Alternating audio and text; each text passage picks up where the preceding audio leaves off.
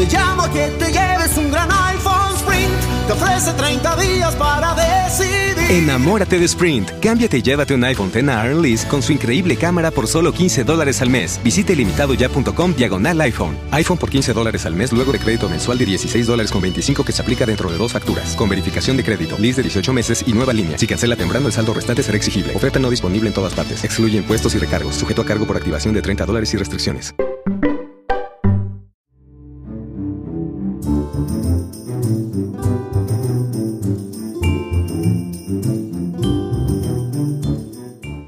Hola a todos, bienvenidos a la segunda temporada de Paredro, el podcast sobre literatura producido conjuntamente entre la Fundación Gratitud, la Fundación del Cantante Fonseca y la revista 070 de la Universidad de los Andes con la inigualable colaboración de los estudios Acorde en Bogotá. Hoy comenzaremos nuestra segunda temporada. El día de hoy tenemos un invitado, bueno, todos nuestros invitados son geniales, pero el de hoy me eh, especialmente interesante por el libro que estamos hablando. Juan, bienvenido. Juan Álvarez nos está acompañando. Camilo, buenas tardes, ¿cómo estás? Muy bien, Juan. Con ganas de hablar de un último libro tuyo que es Insulto y que sale un poco de las categorías novelescas y de cuento que veníamos, pero bueno, que yo creo que esa es la parte más interesante. Sí, ¿no? entrar al ensayo. Entrar, entrar al ensayo. Entonces, estaremos hablando hoy de un libro que se llama Insulto, breve historia de la ofensa en Colombia, editado por Seix Barral en marzo de este año. Y para que entremos un poco en el ambiente del insulto, si les parece, quiero arrancar con una cita, Juan, que tú pones, que viene de Diario Secreto de nuestro querido Vargas Vila. En cambio, el insulto exalta, fortalece, prueba la vida, prueba la fuerza, incita a vivir, a combatir. El insulto es un homenaje a la fuerza, un himno a la gloria. No se insulta, sino lo que se vive, lo que triunfa. El insulto es el sol de los vivos, el elogio es el sol de los muertos. Hmm. ¿De dónde sale este libro, Juan? Es un libro rarísimo porque es un libro que tienen prácticamente confiscado los cubanos. Es decir, el libro físicamente está en Cuba, en algún momento de la vida supe por qué estaba en Cuba, ahora no lo tengo muy claro, y la investigadora que lo rescata, digamos, para el discurso público es Consuelo Triviño. Ella es quien investiga y quien logra el permiso para entrar allí y, lo, y lo saca y lo edita, lo hace público, debe haber sido a principios de los noventas pero digamos que durante todo el siglo XX, que fue como un siglo en el que se leyó muchísimo a Vargas Vila, sobre todo por parte de las clases populares, se hizo toda esta edición desde Panamericana de sus obras completas, lo cual era una monstruosidad como inexplicable, el libro no hizo parte del discurso público de análisis de él.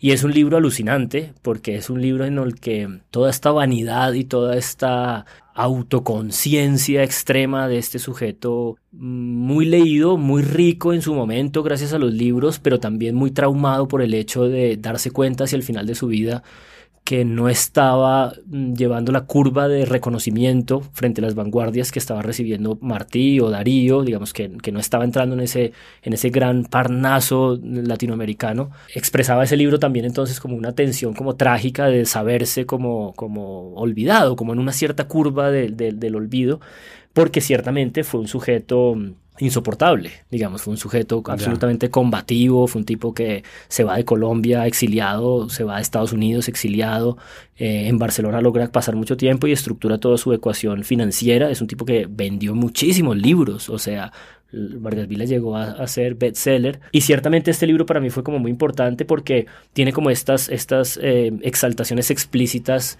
de su conciencia de lo que estaba haciendo, ¿no?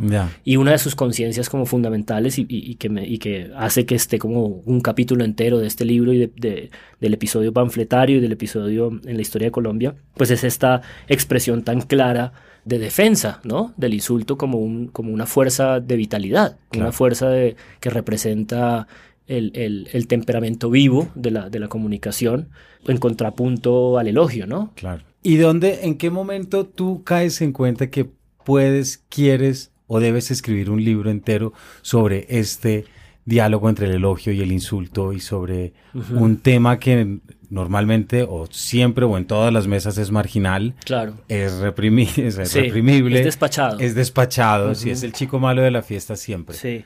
¿De dónde sale ya tu libro como tal de insulto? ¿Cómo, cómo llegas a, bueno, se va cuajando, digamos, en el escenario de estudios de, doctorado en Colombia. Yo llego al doctorado con un texto crítico, convencional, eh, digamos, de crítica literaria sobre Fernando Vallejo, pero a pesar de lo convencional que era, sí identificaba como una pregunta que a pesar de estar resuelta en ese texto hasta cierto punto, seguía palpitando y era la pregunta hoy un poco avejentada quizás, pero en su momento con más sentido, de que los lectores colombianos se incomodaban mucho con Fernando Vallejo. No sé si te acuerdas en los noventas, esta idea de Julio Sánchez Cristo llamándolo, ¿no? A preguntarle eh, qué eran esas barbaridades que hacían quedar tan mal al país. Don Fernando, buenos días y gracias por atendernos. Buenos días. Y nosotros no podemos tapar el sol con un dedo, no podemos ocultar la verdad. Yo a Colombia a lo mejor la quiero más que usted. Y yo no soy un resentido, yo estoy completamente realizado en la vida, me va muy bien. Y le hace provocadora, ¿por qué? Hombre, porque hay una incitación a muchas cosas. Por ejemplo, a matar a un presidente de la República. Hay que matar a ese hijo de puta. Ese tipo está acabando con Colombia.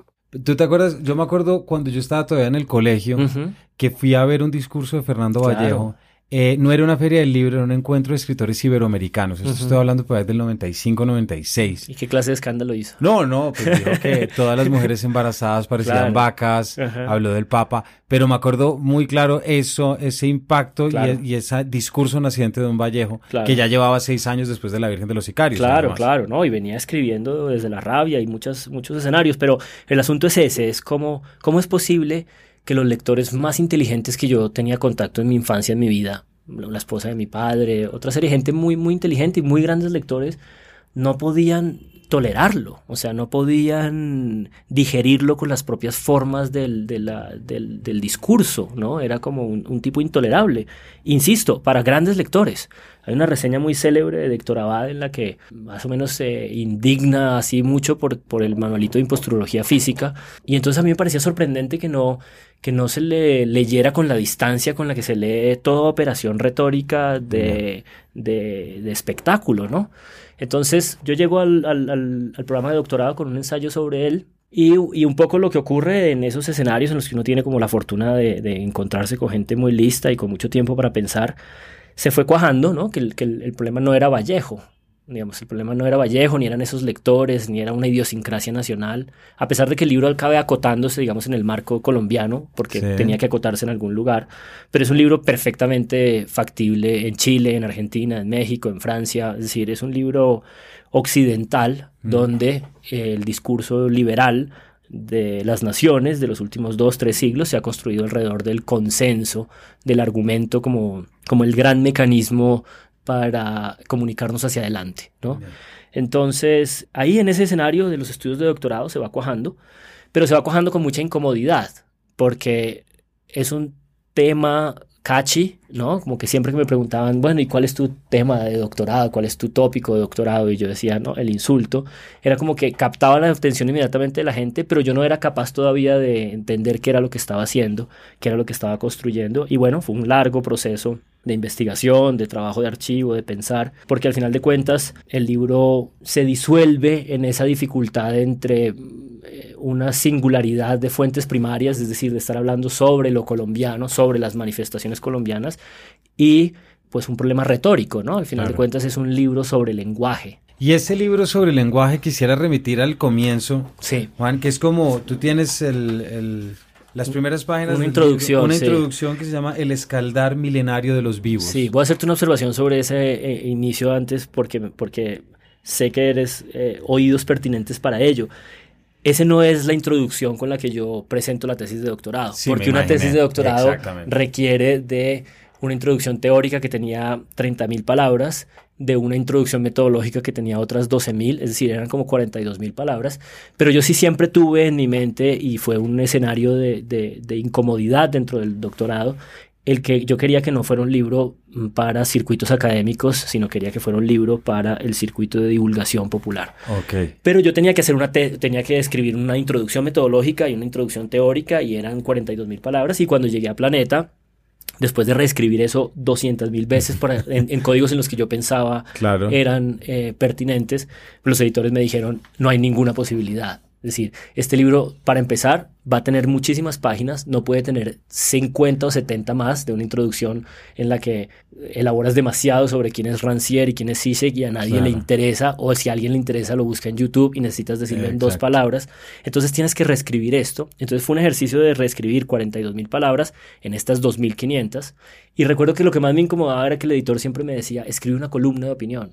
Pero ocurre que yo odio las columnas de opinión. Me parece el, desperdicio de inteligencia y de energía eh, más grande al que estamos sometidos. Me parece uno de los males de nuestro tiempo. Con eh, honrosas excepciones, por supuesto, faltaba más. Entonces me incomodaba mucho tratar de entrar a ese código y este escaldar minerarios vivos, esta introducción, pues es como un, un, fingir hacer una columna de opinión dentro de unos códigos que igual son súper teóricos, porque si te das cuenta de ahí hay una discusión que es como el trasunto de esas 42 mil palabras, pues que yo en algún momento tuve que aplicarme o aplicarle a alguien para poder sortear esos pasos, digamos, de aprobación de una tesis de doctorado. Y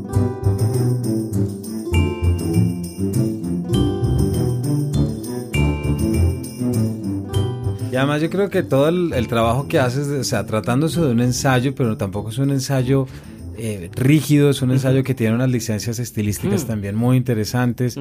Hay, para los que nos están escuchando, que han leído esa eh, enorme novela que es la ruidosa, la ruidosa Marcha de los Mudos, que es también de Sex Barral, de José María Caballero, ese libro tiene una cadencia estilística, recuerdo que alguna vez lo hablamos, es un español a caballo entre el siglo XIX y y el punk del 20. Entonces yo creo que ahí hay un trabajo también en el que tú tomas una temática y la estás convirtiendo en algo distinto que tiene una que tiene otro. Eso, eso yo me lo pude haber imaginado. Pero lo que me parece más interesante es que haces un primer llamado de atención en entender el insulto desde una construcción por un lado del lenguaje, pero también un poco eh, organizarlo dentro del panorama y el mapa que siempre nos han enseñado. Claro. ¿no? Es decir, el insulto es lo malo, el elogio es lo bueno. Sí, sí. El, eh, imaginario público. El imaginario público. Entonces ahí tienes uno que quisiera decirlo porque tú hablas. Perdón que lo tengo acá. Por favor. El insulto consiste en una de las formas más ágiles e infalibles de poner en riesgo cualquier acto de comunicación. Claro. Decir desde el insulto es decir desde el riesgo, porque es cargar con exceso y suceder como irrupción. Ese elemento irruptivo me parece genial como un punto de partida para analizar además un insulto.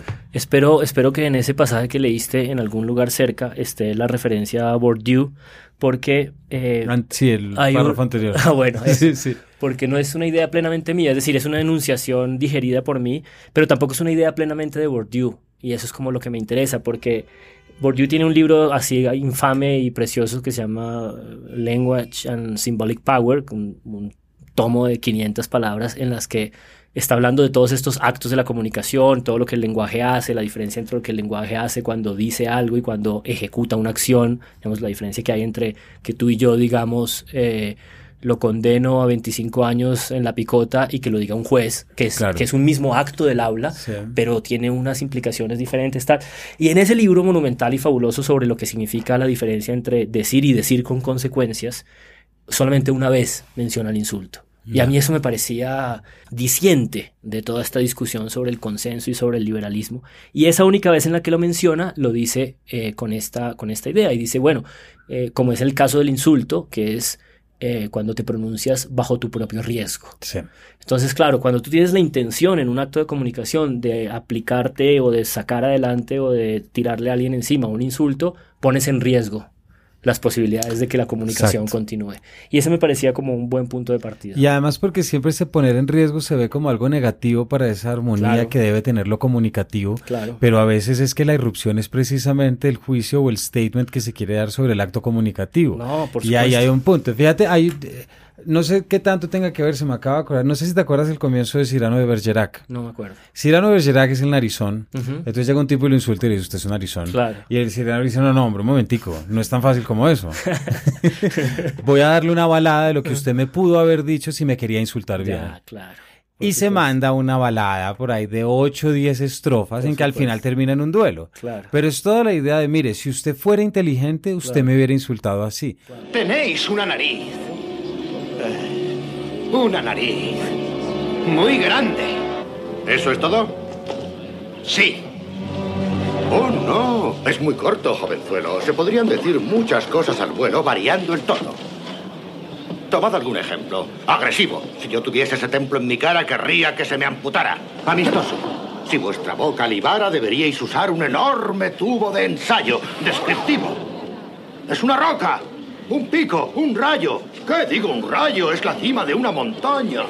Porque el buen insulto implica siempre una inteligencia y un juego del lenguaje. Sí, sí. Hay gente que insulta muy bien. Sí, sí. No por eso no les va, pero no podemos negar que insulta muy bien. No, por supuesto, y, esa es una de las cosas que yo creo que mm, trato de trabajar en el, en el capítulo de Vallejo, y es que eh, mal que bien por su reconocimiento literario y por su crecimiento como figura internacional, de algún modo esa lectura chauvinista nacional se ha matizado. Es decir, Ya. ya nadie, ya nadie se siente como tan maltratado por Vallejo porque ya ha pasado como a una consolidación, digamos, Sí. entre lo que pasó en los noventas y el, el día de hoy, ¿no? Es lo que hacen los premios literarios eh, importantes.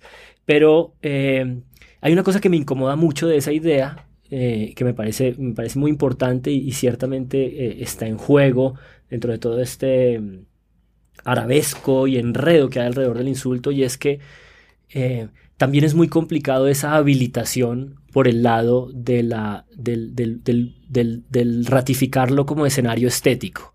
Es decir, lo que quiero decir un poco es que hay, hay un esfuerzo de domesticación en, en- en la formulación de que el insulto es más valioso, tiene más eh, fuerza, tiene más eh, alcance cuando está construido con inteligencia y cuando está construido como con lance artístico. Porque de algún modo es como tratar de domesticarlo, es tratar Ya, de pasarlo, entiendo, sí. de tratar de pasarlo al escenario en el que, en el que él justamente eh, permanece en de- la desestabilización. Por eso creo que te acordarás que el libro acaba en esta idea de que no hay un discurso del insulto, no hay una, no hay una, no hay una posibilidad de estabilizarlo. Digamos, cuando lo estabilizas, yo creo que pasa a otro tipo de, de, de escenario y por supuesto vive en esa confrontación, claro. De pronto la, tienes razón, de pronto la palabra no es inteligencia tanto como ingenio o el wit. No, claro, no. es y- como y- esa, esa viveza en el que encuentras las palabras precisas para un momento determinado. No, por supuesto. Y, y no, y, sí que hay una diferencia entre una grosería, que es probablemente una sola palabra, digamos, suel- soltada sin, sin mayor comprensión, y la, y la expresión de una diferencia en la que quieres confrontar al otro de manera sustancial, ¿no? Sin duda alguna. O sea, no, no digo que no exista como categoría, pero, pero eh, no quería hacer un libro solamente sobre los insultos ingeniosos. No Ya, quería hacer, un- no, sí, no ya, quería hacer sí. una exaltación sobre el insulto como manifestación. No quería, no quería eh, reivindicarlo. Ya, sí, En, sí. el- en el sentido en el que, por ejemplo, creo que es, que es lo que ha hecho permanentemente Carolina Sanín cuando entra en este tema. Cuando ella entra en el tema del insulto, entra para reivindicarlo como un color más del lenguaje. Por supuesto que es un color más del lenguaje, del lenguaje, pero es un color que no se deja domesticar cabalmente. Porque cuando tú necesitas como defenderlo y construir toda esta parafernalia argumentativa para abrirle el espacio dentro del discurso, lo estás domesticando. Claro. Y ahí creo que empieza un problema que, que- que también me interesaba mucho y que está tratado en el libro. Fíjate que ahorita que mencionas a Carolina Sanín, eh, que es su- el caso que tú mencionas también, tú cierras el libro con, con El una referencia al caso de ella. Con los Andes. Y también nosotros tres, tú Carolina Sí, y yo, hablamos, charla, tuvimos aquella, esta charla sí. hace ¿Un par de uno, años? dos, par de En la años. Feria del Libro. En la Feria del Libro del 2017, en el Sí. que, eh, sin mal no me equivoco, se llamaba En Defensa del Insulto. Era una defensa del insulto y yo por eso estaba tan incómodo en la silla. Exactamente, y me acuerdo mucho que en ese momento hablamos y por el caso de Carolina y también como tú dices, la manera como ella entiende el insulto y, y como lo acabas de poner, pero ahí tocamos un tema adicional que yo no sé si qué tanto entra a jugar es el humor. claro. Porque ahí hay otro elemento y, y siempre ha- habría una discusión interminable y es Claro. Cuál fue el problema de los lectores que no notaron el tono humorístico en los estatus de Carolina Sanín cuando estaba en, en la universidad. Ah, Ahí hay una pregunta y yo creo que con Vallejo también hay un... Porque es que a veces el insulto ya es tanto que es cómico. Claro. Porque desplaza el sentido. No sé si Seguro. esa fue una- algún tema que, que se te cruzó o... Sí, debe estar por ahí. Yo tengo ya como en la cabeza eh, una cierta distancia con el libro y no, y no podría recordar páginas o escenarios específicos. Pero sí, no, por supuesto, digamos, parte de la, de la dificultad de tratarlo es que eh, se, se, eh, se escabulle, Claro. se escabulle permanentemente y, y nunca, y nunca puedes como estabilizar ese lugar en el que, por eso es tan difícil como hacer una catalogación de él, ¿no? Como, como, como esto que, que soñaron con hacer en algún momento ciertos retóricos franceses, como una, una, una, una, una taxonomía, ¿no? Para comprender a través de una taxonomía. Este es, creo que es un fenómeno lingüístico que solo se puede comprender en, en ese propio código desestabilizado, ¿no? En, el que no, en el que no encuentras nunca cómo definirlo del todo. Pero bueno, sí, por ahí va.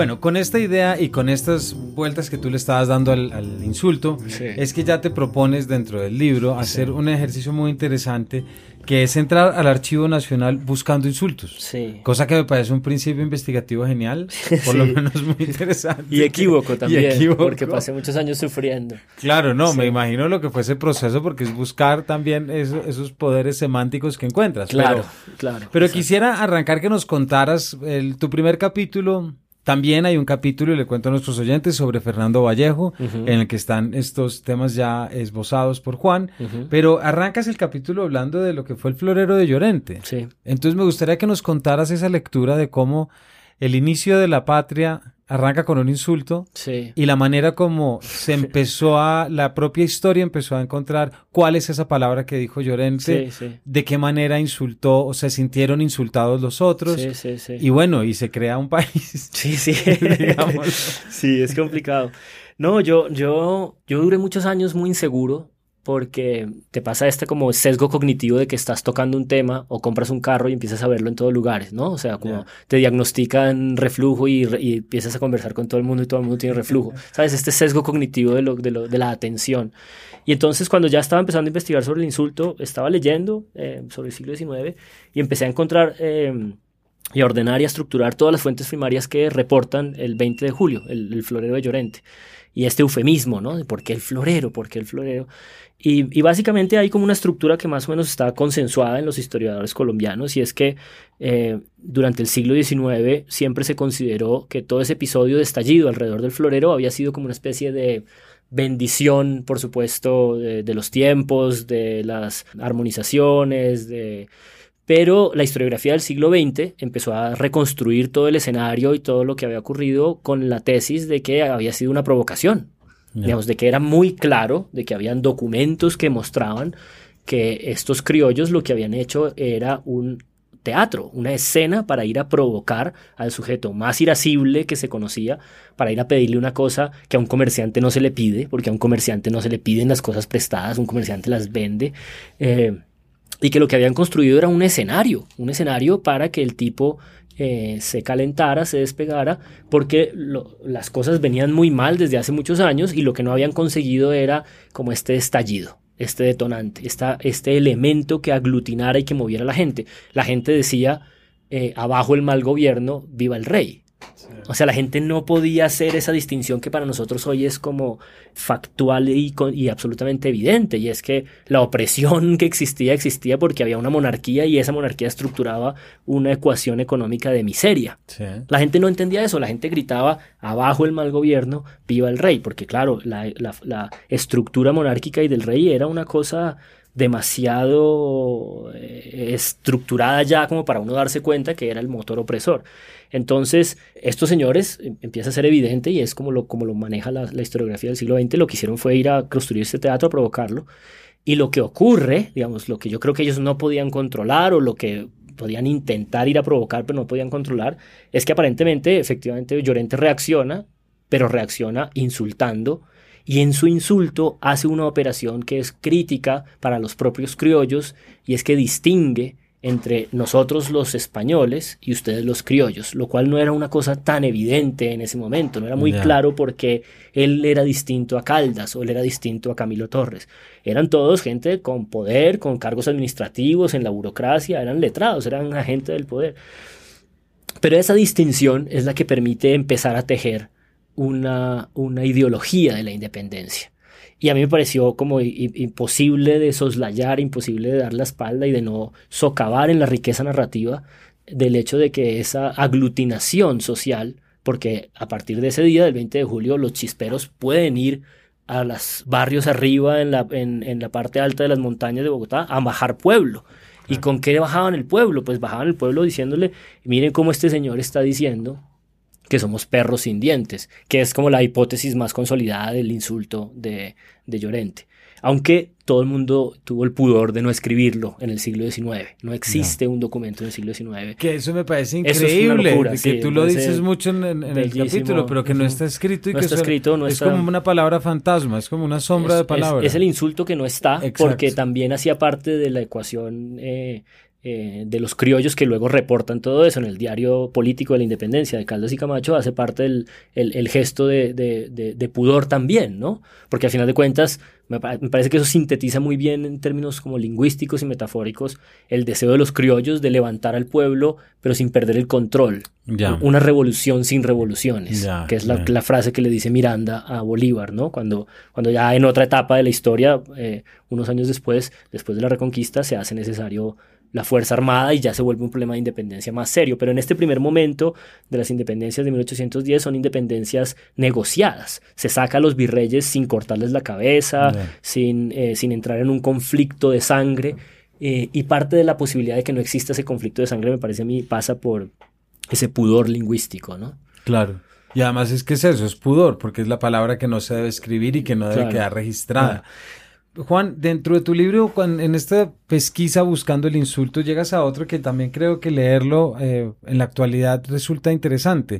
Y es el caso del diario El Alacrán en marzo de 1849, en la que por primera vez, si entendí bien y no, por primera vez... En la República. En la República, Por primera vez hay una publicación que está, cuyo propósito es el insulto y es la, denigración absoluta. Con nombres propios. Con nombres propios. Lo, cual los conduce a la cárcel. Exactamente. Si nos puedas contar eso, pero intentar que lo viéramos como desde lo que pasa ahora. Sí. Porque es que ahorita estamos en un problema muy acuciante. Era muy difícil no pensar en un status de Facebook de un troll, no, claro. en un tweet de un troll, claro. o sencillamente en publicaciones que son falsas. Sí, sí.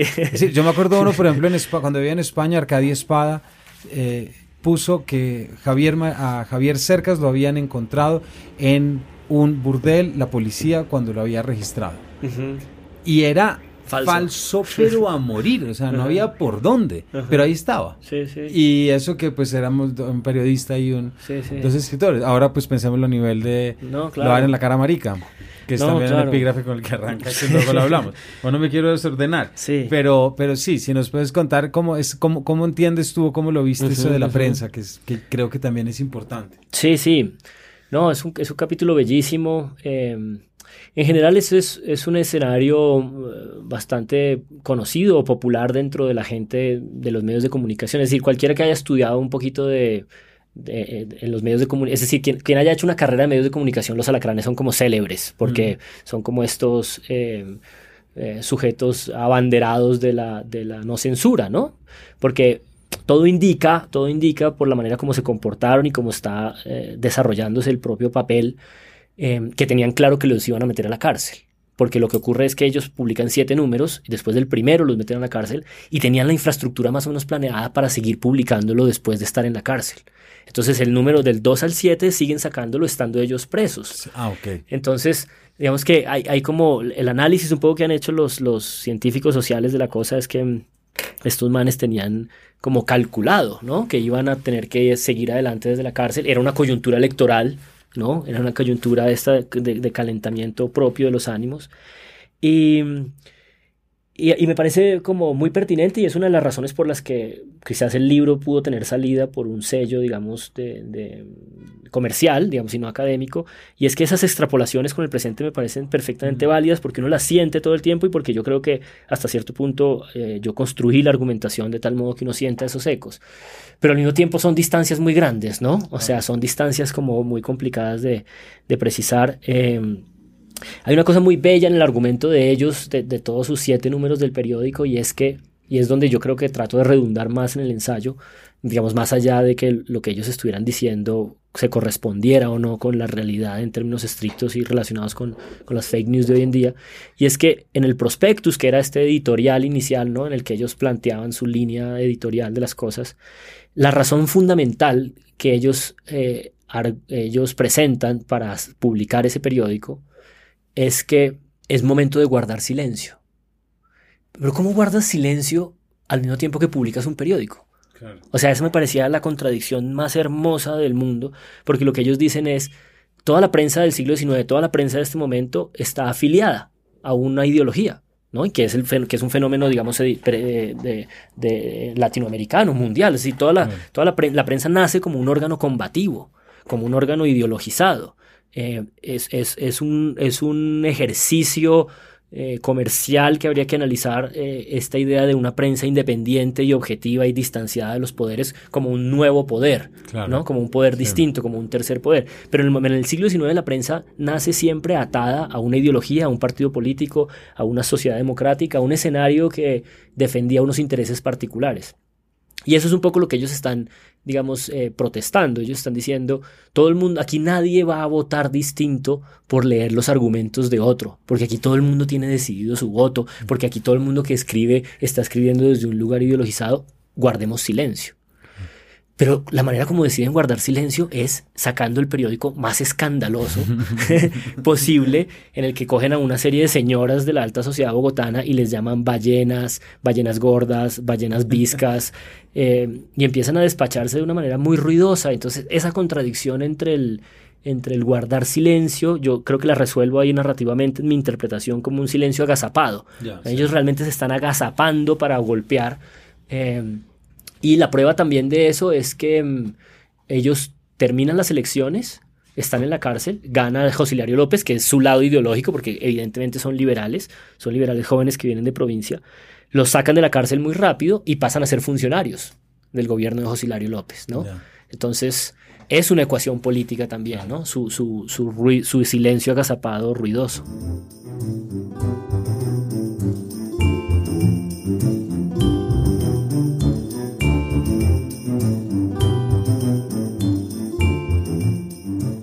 Ya que estamos mencionando las, eh, esas extrapolaciones con, con nuestros tiempos, hay un tema también muy interesante que tú tocas en, en tu último capítulo, no en la conclusión, pero en el penúltimo, digámoslo, es toda la importancia de esos espacios de comentarios en nuestros medios digitales, ¿cierto? Porque claro, antes encontrabas que el que insultaba era el que publicaba, pero es que ya tienes como lector acceso a comentar lo que el otro está diciendo y lo que el otro está insultando. Eh, y tú haces un seguimiento incluso con unas imágenes en cuando el diario El Espectador cierra, ah, no, cierra, no, perdón, hace que los comentarios sean desplegables de tal manera que puedan tapar ese lunar, como tú dices, esa parte fea. Sí. Y luego, claro, si tú tú sigues, yo no sé por qué tengo la, la, la manía de leer esos todos La tenemos, todos la tenemos, todos la tenemos y siguen ahí. Por eso siguen ahí, porque la gente pasa tiempo allí, si no los hubieran quitado. Y también los, lo que es un thread de Twitter, por ejemplo, en el que encuentras sistemáticamente el insulto, donde ya hay una apología a la no argumentación y al, al insulto. Entonces, ¿cómo, ¿cómo ves eso luego de este libro, luego de la tesis doctoral? ¿Cómo puedes empezar? Porque yo creo que ese sí que es uno de los termómetros actuales que tenemos que más nos dirigen hacia esa utilización. Y perdón, para darte la palabra, tú mencionas una cosa muy chévere, no se trata de desplegar y de censurar. Hagámonos preguntas a partir de la necesidad de estos espacios. Claro, claro. No, es que a mí me parecía irreconciliable. La cosa es que yo trabajé en una empresa que ofrecía sustituir las secciones de comentarios y la, ofrecía, sustituirla a partir de una estructura de comunicación distinta.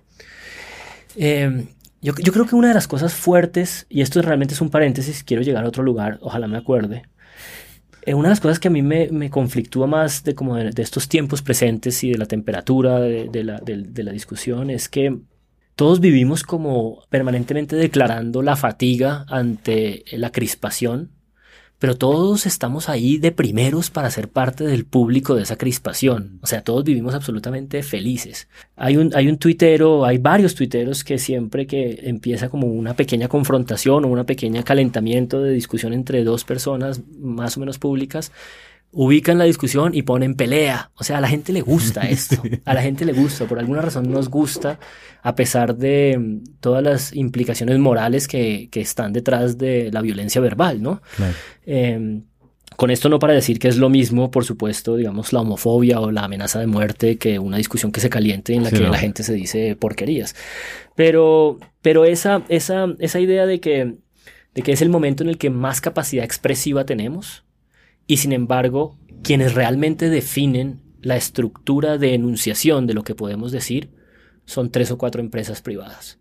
Porque realmente, sí, todos publicamos cosas en Facebook, todos publicamos cosas en Twitter, pero Facebook y Twitter han estructurado un, un universo de lo decible en el sentido de que puede que no censuren lo que tú dices o no, aunque Instagram, por ejemplo, no permite poner a las mujeres eh, fotos de sus menstruaciones Sí. o cosas de esa naturaleza, pero ellos determinan una cosa mucho más sustancial que es el número de palabras, el número de caracteres, pero también una lógica que invita a que la idea de la interacción se alimenta con la exaltación de las cosas. Bien. ¿Sabes? O sea, no hay ninguna estructura de convocatoria digital en el discurso público contemporáneo que invite como al, al- al recogimiento, a la pregunta, al dibujo, al silencio, a otra cantidad de operaciones retóricas posibles.